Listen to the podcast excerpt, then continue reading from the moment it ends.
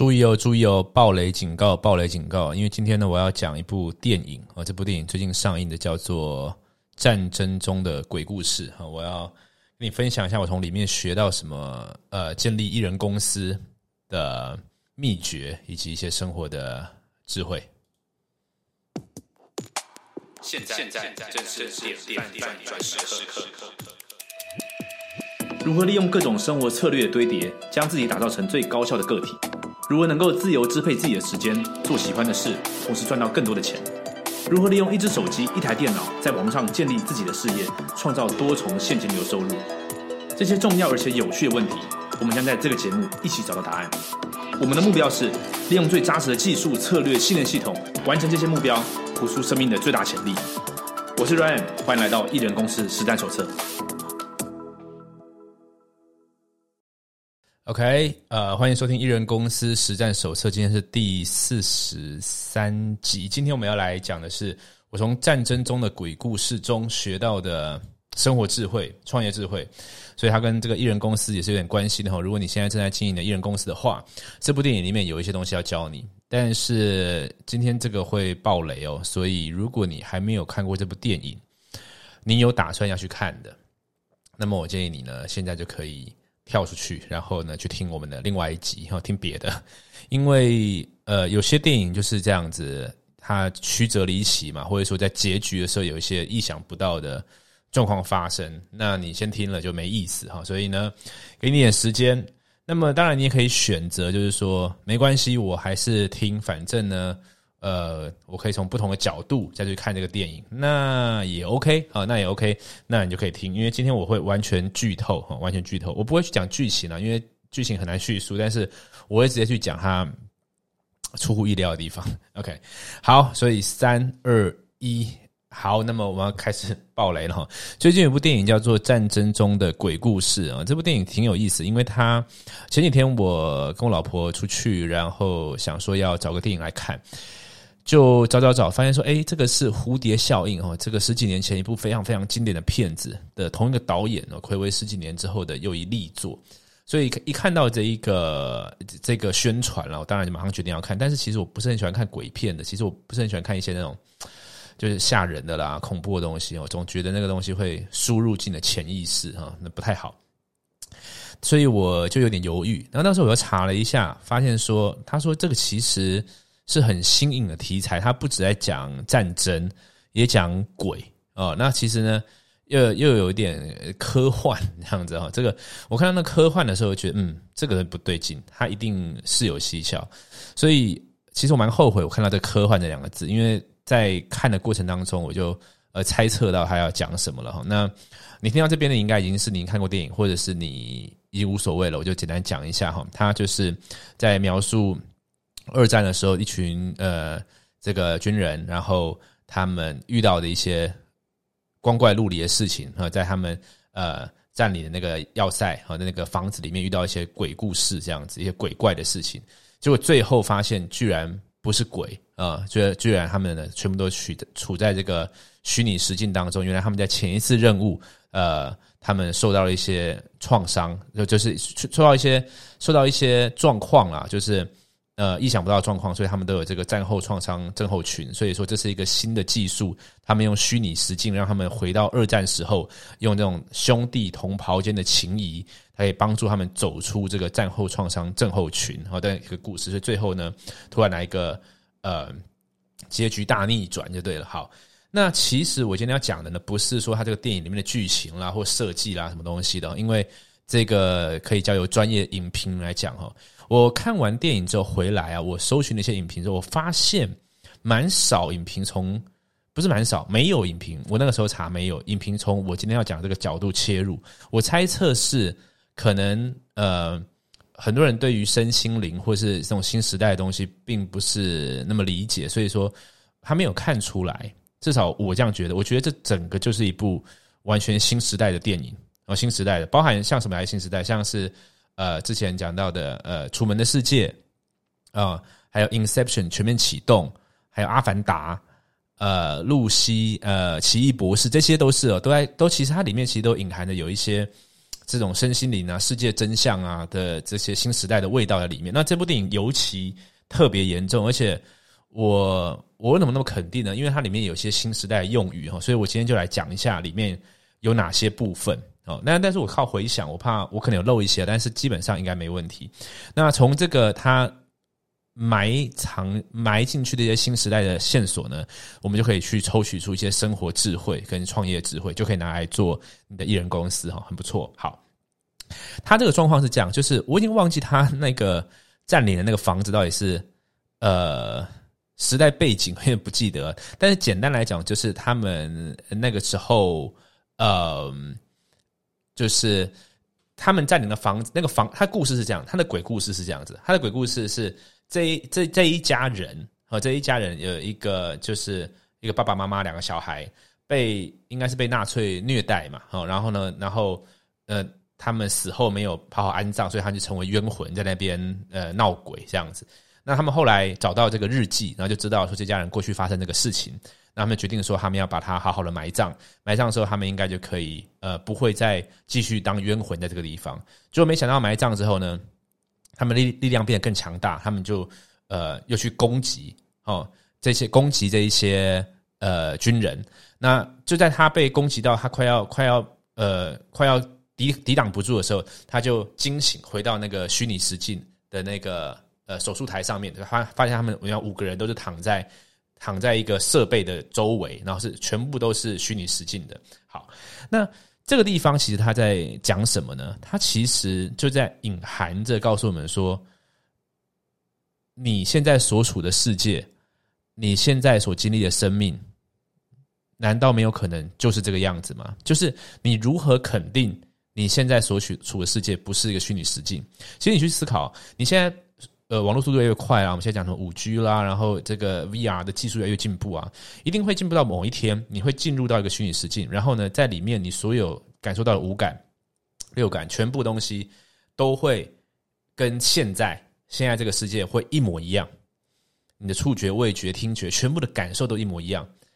你无法分辨哪个是真，哪个是假。一定会有这么一天嘛？你的你的科技进步到那个时候嘛？好，如果这么一天存在的话，那你无法，你如何去肯定现在这个时候不是这个状况？所以说，你的生命有可能就是一场游戏，就是一个虚拟实境的游戏，只是它做的很像，做的很真。好，那如果这个是这样的话，那你到底进来这边干嘛？像他们刚他们进去这个虚拟实境是有一些目标的嘛？就是呃呃，当然是医护人员要给他们目标了，就是这个。克服他们的创伤症候群嘛，哈，好，那这边里面很有意思，就是说，他说你要让我们克服创伤症候群，怎么把把把我们丢到二战时代嘛，对不对？干嘛？可是干嘛给我们设计一个鬼故事啊？那他们说没有啊，我们没有设计鬼故事。他们说怎么会这样子？可是我里面遇到超多光怪陆离的事情，就真的是是鬼，就是它不是一个纯粹的二战时代。那他们就镜头拉回到他们他们呃来治疗前，他们是出一个任务，然后这任务呢，就是总之他们要保护。一一家人的对，结果这家人没有保护好，在他们的呃眼睁睁看到他们被杀死，然后说这个东西造他们的创伤嘛。好，那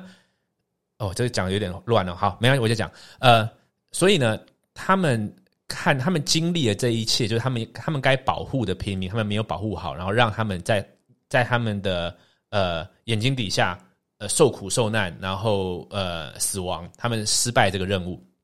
这一个记忆输入进他们潜意识，然后呢？他们把这一个经验带到虚拟实境里面，然后变成非常强力的、非常强大的鬼怪，而这个鬼怪呢，居然还是有杀伤力的，是能够杀人的。好，这就是什么呢？这个东西呢，就是呃，哦，我们先讲后面好了，先先讲后面。呃，他回到虚拟实境之后，就是回到真实世界之后，对不对？他的同袍都还在虚拟实境里面。这时候他就说了，他说：“你们怎么会放那个鬼怪里面？”然后他们说：“没有。”他说：“那可是他就那个咒语。”他说：“那这个咒语代表什么意思？”他说：“诶，奇怪，你怎么会知道这个咒语？你你在昏迷的时，你在虚拟时间的时候，你一直在念这个咒语。”他就回想到了啊，一定是他把这一个不好的经验带进去虚拟实境里面，而且呢，加强了这鬼怪的能量。那所以说，他如果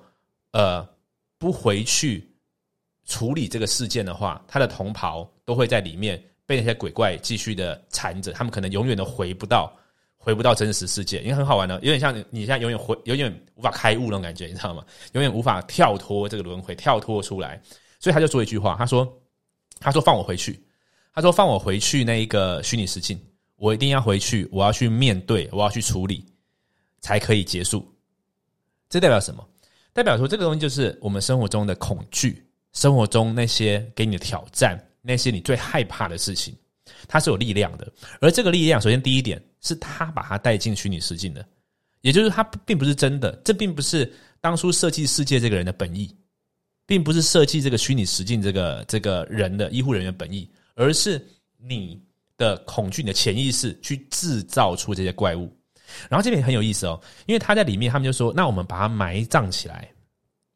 我去找到那些尸体，然后把它埋葬起来，那么他们就应该可以安息了。”结果呢？他们那鬼怪说，埋葬在日记里面写说，埋葬我们将会让我们的力量变得更强大。